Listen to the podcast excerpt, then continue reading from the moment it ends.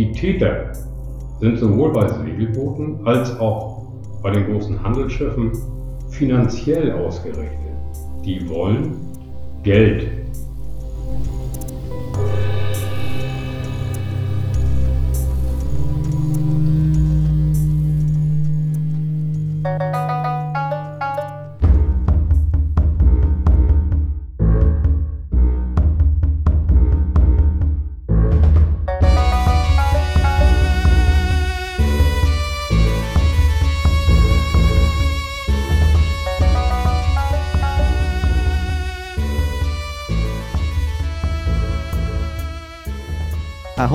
Und herzlich willkommen zu dieser neuen Podcast-Folge der Deutschen Gesellschaft für Schifffahrts- und Marinegeschichte, kurz DGSM.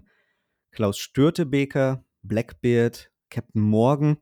Ich wage einmal zu behaupten, dass fast jeder von uns mit diesen Namen etwas verbindet. Denn richtig, in dieser Folge geht es um Piraterie. Aber keineswegs wollen wir uns nur um die historischen Figuren wie Störtebeker und Co. kümmern. Nein, Vielmehr wollen wir uns mit den noch immer aktuellen Bedrohungen durch Piraten auf unseren Weltmeeren auseinandersetzen. Wo lauern heutzutage Piraten auf fette Beute?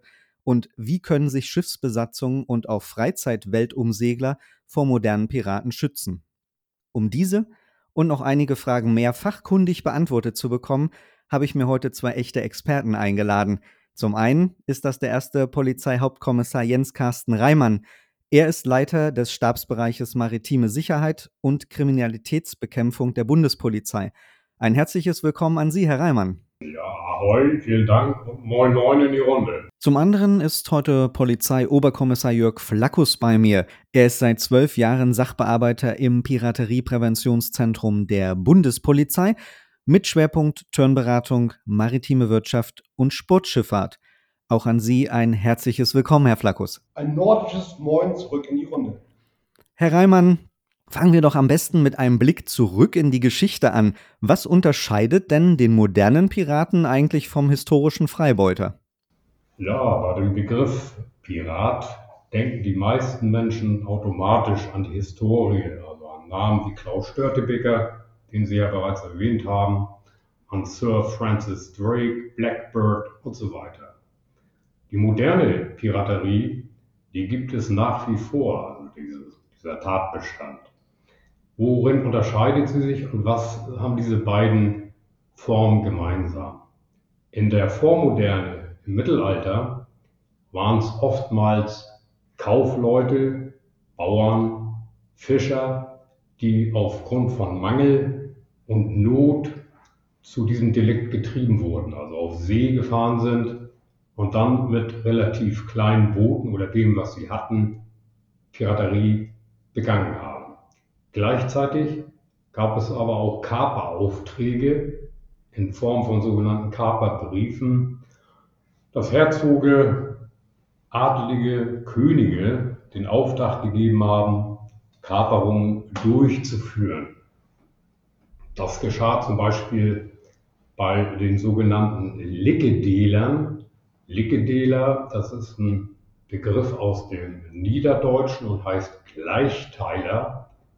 Im Nordseeraum hat sich nach der Grote Manndränke, nach dem großen Ertrinken, das betraf die Region um die sagenumwobene Insel Rungholt, eine Gruppe von Heimatlosen äh, gebildet zunächst, die dann äh, Handelsschiffe überfallen haben im weiteren Verlauf kam es zu den bereits erwähnten Lickedelern. Das sind die Vitalienbrüder, die äh, eingesetzt waren mit einem staatlichen Auftrag. Da haben wir das schon. Und zwar im Krieg zwischen Schweden und Dänemark sollten die die Versorgung der Stadt Stockholm in der damals vorherrschenden Seeblockade gewährleisten. Das haben die auch gemacht. Gleichzeitig kam es dann zu Überfällen auf dänische Schiffe. Das war auch von diesem Auftrag beinhaltet. Zunehmend haben die sich aber verselbstständigt, auf der Insel Gotland niedergelassen und von dort aus ihr Unwesen betrieben unter dem Motto für Gott, aber ansonsten gegen alle, also alle anderen sind unsere Feinde. Und hier waren dann nachher auch im weiteren Verlauf verankert. Namen wie Klaus Störtebeker, Rüdige Michels etc., die dann 1401 final in Hamburg auf dem Grasbrook nach ihrer Ergreifung hingerichtet wurden. Gleichwohl hat sich die Form der Piraterie weiter durch die Jahrhunderte gezogen. Die ist zwar aus dem Nordseeraum, aus dem Ostseeraum verschwunden, ist aber jetzt, und das ist schon bei der modernen Piraterie, angelangt in Regionen, in denen ebenfalls Armut und Mangel herrscht. Da haben wir also einen Vergleich der Pass. Nun stehen aber häufig Warlords oder finanzstarke Hintermänner ähm, bereit, die dort äh, diese Raubzüge finanzieren. Piraterie heutzutage ereignet sich im Grunde genommen überall dort, beziehungsweise bietet den Nährboden, wo entweder staatliche Strukturen sehr fragil sind, gar nicht vorhanden oder am Zerfallen, beziehungsweise wenn der Staat aus unterschiedlichen Gründen kein Interesse hat, diese durchzusetzen. Wir haben in der Vergangenheit oftmals auch Änderungen gehabt von Schiff zu Schiff, die ungefähr gleich groß waren. Denken wir an die Kocken, die nachher auch im Ostseeraum eingesetzt wurden mit einem Heckruder. Dort erfolgte also die klassische Änderung. Heutzutage nähern sich die Piraten mit schnellen, wendigen, hochmotorisierten Booten, den sogenannten Skiffs, an, um Schiffe die das vielleicht an der, an der notwendigen Aufmerksamkeit mangeln lassen, anzugreifen und zu überfallen. Gemeinsam ist hier also auch der Umstand, dass es sich nicht um den klassischen Piraten, der als solcher geboren wird, handelt, sondern um Menschen, die, weil ihnen vielleicht die Existenzgrundlage entzogen wurde, sie in wirtschaftliche Schwierigkeiten gerieten, keine andere Perspektive hatten Überfischung vor ihrer Küste dort hatten und äh, keine andere Einnahmequelle sahen, tätig wurden. Wir haben also in diesen Regionen, exemplarisch einmal genannt Nigeria, Probleme. Und äh, wenn wir uns da mal ganz kurz das Land Nigeria angucken, dann ist das ein Land, in dem sehr, sehr viele verschiedene Regionen existieren und über 500 unterschiedliche Idiome und Sprachen gesprochen werden. Wir haben eine hohe Korruption und wir haben eine Zerteilung des Landes. Im Norden muslimische Herrschaft und im Süden Christen. Also da kommt es immer noch an den Proport zu wahren. Es gibt unterschiedlichste Interessen und wir haben eine Ölindustrie. Das Land ist sehr reich an Rohstoffen. Das gilt für andere ähnlich. Und äh, staatliche Strukturen, so wie wir sie kennen, sind dort nicht in dem Maße vorhanden, beziehungsweise werden so nicht ausgeübt. Und das begünstigt Piraterie. Herr Flakus, die Karibik, Afrika, Südostasien, das waren ja so die historischen Haupteinsatzgebiete für Piraten. Wo lauern aber heutzutage noch besondere Gefahren auf See? Wir haben ja eben schon Nigeria gehört, aber da gibt es ja sicher noch andere Plätze. Ja, genau. Ähm, was eben schon mein Vorredner eben sagte, wir hatten früher eben diese Schifffahrt, wo irgendwann auch mal die sogenannte Piratenflagge gehisst wurde, so dass auch jedes Schiff in dem Umkreis erkennen konnte, es droht Gefahr. Das ist natürlich in der jetzigen modernen Zeit mitnichten so. Deshalb unterscheiden wir generell Gefährdungsgebiete für die maritime Handelsschifffahrt und Gefährdungsgebiete für die sogenannte Sportschifffahrt. Das sind äh, Weltumsegler, Blauwassersegler, Langzeitfahrer und so weiter. Und diesbezüglich haben wir festgestellt, dass für die Handelsschifffahrt natürlich die Hauptschifffahrtswege die Gefährlichkeit beinhaltet. Da haben wir natürlich, wenn wir auf die Weltkarte schauen und uns von links begeben, in Südamerika haben wir natürlich den Panama-Kanal. Weiter über das Mittelmeer, der Suezkanal, wir kommen rein in den Bereich äh, Golf von Aden, der ja vor circa zehn Jahren der absolute Hotspot war. Wir gehen weiter in den asiatischen Bereich mit der Straße von Singapur, die eine riesige Rede beinhaltet. Dort ist ein Hauptwirtschaftszentrum der Asiaten und dort ist natürlich neben Westafrika, was eben gerade angesprochen wurde, mit Nigeria, der Hauptplatz, wo natürlich das Geld verdient wird für die Wirtschaft und somit natürlich auch unser, wir sprechen von unserem polizeilichen Gegenüber stattfindet. Das heißt, in diesen Bereichen, wo die Wirtschaft agiert, ist auch unser Gegenüber, der natürlich dementsprechend ähm, mit nicht mehr Kaperfahrten, sondern mit kleinen Speedbooten oder ähnliches versucht, äh, an Bord dieser Frachtschiffe zu gelangen und äh, die Führung des Schiffes übernehmen möchte. Etwas anders gestaltet sich das Ganze für die Sportschifffahrt. Ähm, der Segler, so wird uns immer wieder mitgeteilt bei unseren Workshops, möchte natürlich die ruhige Oase, die einsame Bucht, Romantik pur, alles, was zum Segeln dazugehört, das möchte er für sich haben, abseits der Hauptschifffahrtswege. Und auch dort trifft er natürlich auf das Gegenüber, das genauso gerne hat, kein Publikum, einsame Strände, um natürlich für sich selber agieren zu können. Das heißt, dort haben wir ganz klar mit der Karibik im Allgemeinen einen Hauptschwerpunkt, äh, ebenso wie den asiatischen Bereich. Ähm, inzwischen haben wir festgestellt, dass die Seglergemeinde Afrika generell versucht zu meiden, weil es sich einfach herumgesprochen hat, dass ich mit einem Segelschiff, mit einem Sportschiff jeglicher Art keinerlei Möglichkeiten habe, einen Angriff auszuweichen, zu entkommen, weil ich einfach äh, motorisch gesehen absolut unterlegen bin. Und das versuchen wir dementsprechend einzeln aufzubereiten, über Lageerkenntnisse, steuern das an die jeweilige Gemeinschaft der Sportschiffer, an die maritime Wirtschaft, um so unsere Informationen weiterzugeben. Herr Reimann, Woran erkennen denn Segler und auch die Berufsschifffahrt, wann eine Gefährdung vorliegt? Wie können sie sich dagegen schützen? Ja, diese beiden Typen, sage ich mal, Segelboote und Handelsschiffe sind natürlich grundlegend verschieden. Die Segelboote sind ungleich fragiler, mehr gefährdet als ein großes Handelsschiff.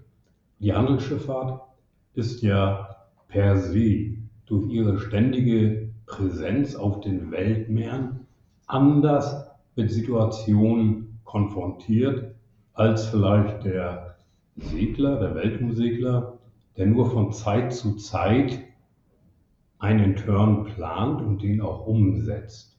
Hier ist ganz entscheidend die Vorbereitung. Wenn wir uns einmal vor Augen führen, dass heutzutage über 90 Prozent des Welthandels über die Meere verschifft werden, dann wird deutlich, wie stark die Seewege frequentiert werden. Die Handelsschifffahrt, um zunächst bei der zu bleiben, plant eine Route, hat hier die Möglichkeit und nutzt das auch gerne, wie die Vergangenheit gezeigt hat, mit dem Pirateriepräventionszentrum der Bundespolizei See, das seit 2010 bei uns verortet ist hier in Neustadt-Holstein, Kontakt aufzunehmen und sich über Workshops, Schulungen, Gefährdungsanalysen auf den neuesten Stand zu bringen. Gleichzeitig ist man dort natürlich auch sehr gut vernetzt. Man tauscht sich aus, man hat Erfahrungswerte gesammelt und das alles ist natürlich hilfreich. Wie erkennt man jetzt eine Gefahr im See? Man erkennt die Gefahr zunächst daran, wenn man sich vorbereitet, dass man gewisse Faktoren zuordnen kann. Wenn wir das kleine Segelboot nehmen, was sich vielleicht in einem Hochrisikogebiet befindet, zum Beispiel die Gewässer vor dem Horn von Afrika oder auch die Karibik, die ja eine erhebliche Gefahr darstellt, dann muss natürlich der umliegende Verkehr, die Bewegung auf dem Wasser im Auge behalten werden. Was damit gemeint ist? Wer nähert sich meinem Schiff an? Erkenne ich Waffen, Leitern? Ist das Verhalten auffällig? Handelt es sich um normale Fischer? Will man bei mir an Bord? Kommt man mir zu nah? etc. Ankerplätze wurden bereits angesprochen, die sollte man natürlich auch bewusst wählen und sich nicht in gefährdeten Gebieten ähm, nur in der Einsamkeit aufhalten, also weit abgelegen von Häfen, anderen Menschen, weil hier die Gefahr in den sogenannten High-Risk Areas natürlich außerordentlich hoch ist. Wie kann man sich jetzt dagegen schützen? Die Handelsschifffahrt setzt gezielt technische Prävention ein und abhängig vom jeweiligen Schiffstyp, also der Höhe, wenn wir zum Beispiel ein Freibord haben von mehr als 10 Metern, der Geschwindigkeit, ist äh, eine Gefährdung mehr oder weniger stark gegeben. Das große Schiff kann Ausweichkurse fahren, es hat Rasierklingendraht vielleicht verbaut, das heißt diese sogenannten Barbwire. Es werden Wasser- und Schmiermittel eingesetzt, wenn sich potenzielle Piraten nähern. Ausweichkurse werden gesteuert und man kann auch auf dem Schiff arbeiten mit zum Beispiel Nebelmaschinen. Das würde in Betracht kommen, wenn ein Aufentern erfolgt, also nicht verändert werden kann, dass sich die Besatzung dann zurückzieht in den Room oder auch Zitadelle genannt und man den Vorbereich vernebelt. Man kann mit akustischen Signalen arbeiten. Meldungen sind ganz wichtig. Das gilt natürlich auch explizit für die Segler. Auch die Segler haben verschiedene Möglichkeiten, sich zu präparieren. Was sie nicht machen sollten, das wird auch immer wieder hinterfragt, eigene Waffen, zum Beispiel Schusswaffen mitnehmen, weil dann die Gefahr einer Eskalation, ganz abgesehen von der rechtlichen Bestimmung, natürlich unheimlich hoch ist. Die Täter sind sowohl bei Segelbooten als auch bei den großen Handelsschiffen finanziell ausgerichtet. Die wollen Geld, so wie es schon immer war bei diesem Delikt. Mitunter geschieht das ja durch Geiselnahme, beziehungsweise auch einfach dem Raub von Wertgegenständen, Geld etc. an Bord des Schiffes. Derjenige, der auf dem Segelboot ist, vielleicht mit seiner Familie, sollte also nicht nur die Route sorgfältig planen, er sollte auch bei Aufenthalt in gefährdeten Gebieten keinen Schmuck zur Schau tragen, kein Reichtum präsentieren, keine hochwertigen Uhren etc. Er sollte sein Boot abschließen, regelmäßig Kontakt halten zu anderen Seglern. Es gibt dort ja Plattformen. Ich denke zum Beispiel an Transocean. Die Angehörigen regelmäßig verständigen mit dem Pirateriepräventionszentrum von uns, abgekürzt PPZ, Verbindung aufnehmen und halten und sich dort mitplotten lassen. Das heißt, dass wir die Route verfolgen und auch wissen, wo fährt er hin, wo hält er sich jetzt auf. Ausguck ist eine ganz wichtige Geschichte. Ich muss wachsam sein, um überhaupt zu erfassen, wer nähert sich vielleicht an und ist mir möglicherweise feindlich gesinnt. Denn diese, dieses Verhältnis Raum und Zeit ist ein bedeutendes. Wenn ich rechtzeitig erkenne, das gilt natürlich auch gerade für Handelsschiffe, dass sich Skiffs annähern mit erhöhter Fahrt, kann ich reagieren und gewinne zumindest Zeit. Wenn ich keinen Ausguck habe, werde ich möglicherweise überrascht, das hat es auch gegeben, dass plötzlich die, Pirata, die Piraten in der Messe stehen oder auf der Brücke.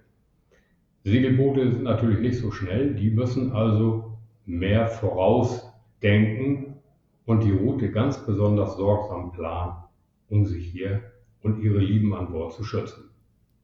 Herr Flakus, jetzt gehen wir davon aus, wir sind unterwegs auf See.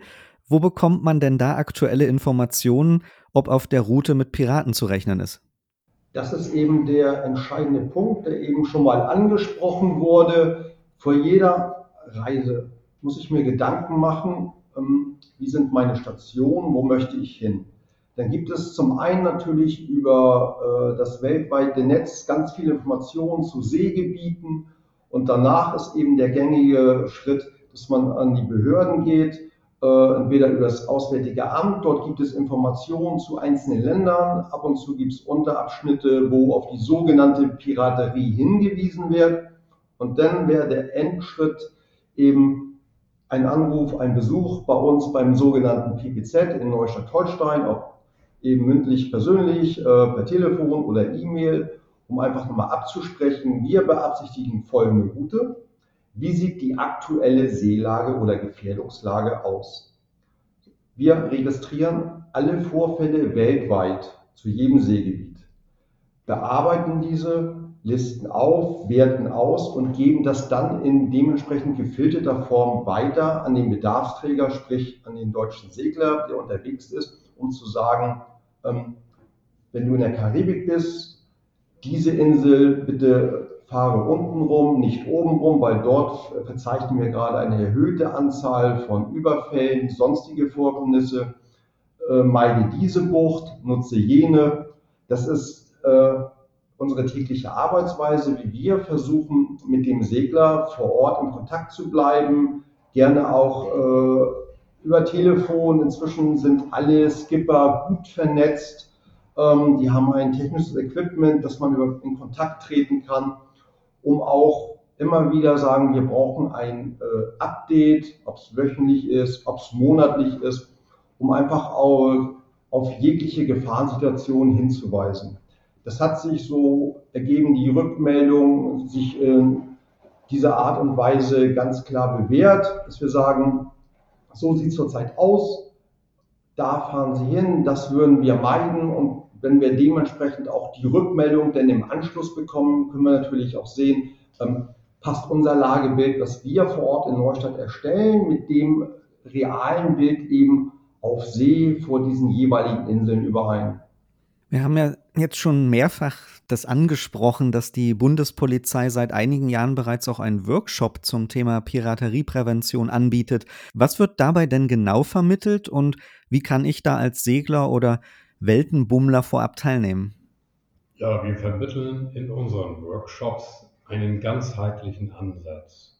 Das bedeutet eine Kombination aus Theorie und Praxis. Wir bereiten Lageerkenntnisse, Hinweise, Informationen auf, auch Ermittlungserkenntnisse aus unseren eigenen Ermittlungen im Zusammenhang zum Beispiel mit Entführungen oder versuchten Entführungen. Und wir üben auch auf See, auf und mit unseren Schiffen, um den Zusammenhang zwischen Raum und Zeit darzustellen. Wie verhalte ich mich bei einer Annäherung? Wie läuft das eigentlich ab? Wir simulieren also dann auch auf See Piratenattacken. Dort werden auch Waffen eingesetzt, allerdings mit Übungsmunition, um das Ganze möglichst realistisch darzustellen. Wir demonstrieren den Rückzug in einen Safe Room, in eine sogenannte Zitadelle hier auf einem der Übungsschiffe. Das läuft so ab, dass unter Begleitung, Beobachtung unseres Polizeipsychologen für die Teilnehmer, das sind in der Regel so 14, 15, da sind die Plätze begrenzt die Handelsschifffahrt. Die äh, Teilnehmer rekrutieren sich aus den Company Security Officern, also aus den Sicherheitsoffizieren der Reedereien in der Regel. Erfahrene Kapitäne, die meisten Dort wird also der Rückzug geübt. Die wissen gar nicht so genau, was da eigentlich läuft. Wir zeigen den Weg durchs Schiff in die vorbereitete Zitadelle. Und dann erfolgt zu einem gewissen Zeitpunkt die von mir bereits erwähnte Attacke mit den Übungswaffen und äh, der anschließende Rückzug unter Anleitung eines zuvor bestimmten Teamleaders in die Zitadelle. Dann sitzen die Leute da eine Weile und ähm, kriegen mal das Gefühl, wie das denn so ist, wenn man sich mit mehreren in einen realen Fall zurückziehen müsste. Denn wir wissen ja alle, dass äh, bei Übungen, wenn sie realistisch sind, irgendwann die Grenze zwischen Realität und Übung verschwimmt. Und das wird uns auch immer wieder so zurückgekoppelt. Das heißt, wir arbeiten mit Lärm, wir arbeiten mit einer natürlich fiktiven Darstellung eines Meldezentrums, Maritime Security Center Horn of Africa beispielsweise. Das wird dann dargestellt durch einen äh, von der Übungsleitung, also von der Bundespolizei See. Und dann äh, muss eine Meldung erfolgen durch das dort eingesperrte Team. Wir setzen die Säge an, es wird so ein bisschen geschossen mit Übmuni, es wird ein wenig Nebel reingeblasen und noch ein paar andere Sachen. Und äh, wenn die Leute dann dort herauskommen, sind sie jedes Mal sehr beeindruckt. Gerade wenn man sich vorstellen muss, dass äh, im Falle einer Bemächtigung des Schiffes dieser Aufenthalt oftmals Tage dauern kann und nicht nur eine Stunde. Aber genau dieses Szenario wollen wir verhindern, aber wir dürfen es natürlich nicht ganz ausblenden für die Handelsschifffahrt, denn es hat ja schon Entführung gegeben und wird sie auch immer weitergeben. Der Schwerpunkt ist natürlich darauf gerichtet, wie kann ich das verhindern? Durch technische Prävention, durch Ausguck, durch äh, entsprechend rechtzeitige Meldung, Information, Planung der Route, durch eine Gefährdungsanalyse. Das sind also ganz wichtige Punkte. Und hierbei ist auch der Erfahrungsaustausch wichtig. Wir stehen also hier nicht als Oberlehrer, sondern wir sind hier auch sehr an einem Dialog, der auch immer sehr rege stattfindet, mit den Teilnehmern interessiert. Ja, das ist natürlich dann der eine Bereich. Der zweite wären die Workshops für die Sportschiffer, die wir in den normalen Vor-Corona-Zeiten als zweitägige Workshops am Wochenende angeboten haben. Dieses Jahr werden wir wohl nur einen Online-Workshop jetzt im März durchführen und dort sind die Inhalte ähnlich gelagert ähm, dass wir natürlich darüber reden, wo sind zurzeit die absoluten Gefährdungspunkte weltweit. Und ein großer Faktor ist da eben die technische Prävention. Das heißt, was habe ich für Möglichkeiten, mein Segelschiff oder meine Motorjacht festzumachen. Das bedeutet, was kann ich an technischem Equipment aufbieten, um meinem Gegenüber das an Bord kommen an eine Segelyacht zu erschweren. Wir stellen uns vor, dass normalerweise Überfälle in einer Bucht passiert. Das heißt, die Täter nähern sich an mit einem kleinen Boot oder auch schwimmenderweise und versuchen jetzt äh, über die niedrigste Stelle der Segelyacht an Bord zu gelangen. Bei unseren Workshops empfehlen wir immer den Tausch des Rollenspiels. Das heißt, wir empfehlen, wenn Kinder schon vorhanden sind, mit den Kindern ins Wasser gehen und sagen, so spiele du einmal Pirat und versuche unser Schiff zu entern. Und durch diese kindliche Naivität kommen Gedankenspiele zutage, wo wir sagen, als Erwachsener, das hätte ich ja nie hinbekommen, gar nicht dran gedacht. Und Kinder sind fokussiert auf diesen Punkt, ich möchte meine Yacht entern im wahrsten Sinne des Wortes. Und die werden diesen Schwachpunkt herausfinden. Und wenn ich das weiß, habe ich natürlich die Möglichkeit mit Technik, das geht sogar bis zum Strom, auch das ist auf dem Wasser machbar, über Bewegungsmelder, die gekoppelt sind mit akustischen Signalen oder Lichtschranken, dass ich ein richtiges Arbeitslicht habe, weil wir wissen ja, der normale Einbrecher bei uns zu Hause mag kein Lärm, er findet Dunkelheit toll. Und wenn ich ihm diese Faktoren ein bisschen vermiese, ist in der Regel ohne Gewehr natürlich ähm, davon auszugehen, dass der Täter von seinem Vorhaben abbricht und er ein anderes Schiff versucht anzugreifen.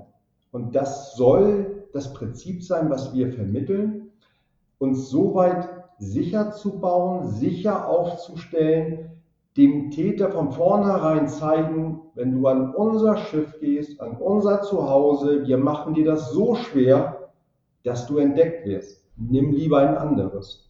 Natürlich versuchen wir jetzt dem Nachbarn das Gleiche zu erzählen, so dass wir einen sogenannten Verdrängungseffekt haben. Nach dem Motto, in dieser Bucht sind alle unsere Schiffe so geeicht, nehme die nächste Bucht. Das ist das Einzige, was wir machen können, ist den Täter so schwer wie möglich zu machen, an Bord meiner Yacht zu gelangen. Das ist das Prinzip. Ein Wort noch zur Anmeldung. Die Anmeldung ist jederzeit möglich beim Pirateriepräventionszentrum. Wir koppeln das schnell zurück, welcher Termin in Frage kommt. Und wir haben uns jetzt gerade in Zeiten der Covid-Pandemie auch dual aufgestellt. Das soll heißen, wir bieten digitale Workshops an. Dort ist für die Weltumsegler ist die Teilnehmerzahl quasi unbegrenzt. Da ähm, können natürlich sehr viele teilnehmen. Wir sehen zu, dass wir jetzt, wenn sich die Situation entspannt, natürlich wieder mehr umstellen auf Workshops, auf denen wir uns auch gegenseitig in die Augen sehen können. Dann würden wir die Teilnehmerzahl begrenzen, aber das kann man entsprechend natürlich bei uns leicht erfahren. Das würde dann liegen bei den Weltumseglern bei ca. 60 Teilnehmern und bei der Handelsschifffahrt je nach Art des Workshops bei 50. Anmeldungen sind aber jederzeit möglich. Wir freuen uns, wenn Sie sich an uns wenden. Ich habe natürlich sofort, um die Gunst der Stunde zu nutzen, den aktuellen Termin für die Sportschifffahrt. Das wäre der 26. März diesen Jahres. Und zwar zeitlich, das sollte ein Samstag sein, von 10 Uhr morgens bis ungefähr 15.30 Uhr, wobei das Ende immer fließend flexibel ist, je nachdem, wie sich das Ganze darstellt, ob wir vermehrte Fragen haben, so dass wir auch gerne bis 17 oder 18 Uhr dabei sind. Dann kommen wir vielleicht zur letzten Frage. Können Sie beide mir und den Hörerinnen und Hörern zum Abschluss noch eine kurze Checkliste mit an die Hand geben, was jeder so auf See beachten sollte, um nicht Opfer moderner Piraten zu werden? Der essentielle Punkt ist die genaue Vorbereitung der Passage. Und das gilt insbesondere für die Weltumsegler, wenn diese nicht so häufig auf See sind wie die Handelsschifffahrt, die da vielleicht schon anders vernetzt ist. Hochrisikogebiete sollten nach Möglichkeit gemieden bzw. umfahren werden und man sollte in jedem Fall eine Risikobewertung in Bezug auf das eigene Schiff, die Route etc. vornehmen. Da unterstützt das Pirateriepräventionszentrum von uns gerne bei Bedarf. Teilnahme an einem der von der Bundespolizei angebotenen Workshops, wir haben ja gerade darüber gesprochen, empfehlen wir auch. Ja, und natürlich geben wir oder allgemein arbeitet die Polizei mit Checklisten. Das Entscheidende ist natürlich immer, wenn ich weiß, wo ich hin möchte, sollte ich tunlichst die wichtigsten Informationsquellen, Erreichbarkeiten, sei es deutscher Botschaften, Konsulate, in dem Seegebiet, in dem ich mich aufhalte, griffbereit haben. Weil wir stellen immer wieder fest, sollten Ereignisse auftreten, die wir nicht erwarten, erhöht sich komischerweise der Ruhepuls. Und auch da können wir sagen aus eigener Erfahrung, mit einem Ruhepuls von 160 wird das normale Abrufen der antrainierten Eigenschaften, Qualitäten, die wir so im Laufe unseres Lebens uns angeeignet haben, nicht immer ganz abgreifbar sein. Deshalb gehen wir davon aus, dass sich der erfahrene Skipper, Segler oder auch von der Handelsschifffahrt sogenannte Checklisten in geeigneter Schriftgröße an sein technisches Equipment, wie zum Beispiel dem Funkgerät, anbringt, um internationale Meldesprüche im Funkwesen, ich sage einmal Mayday, Mayday, Mayday, auch abzurufen. Denn das geht einfach so hundertprozentig in die Büchse.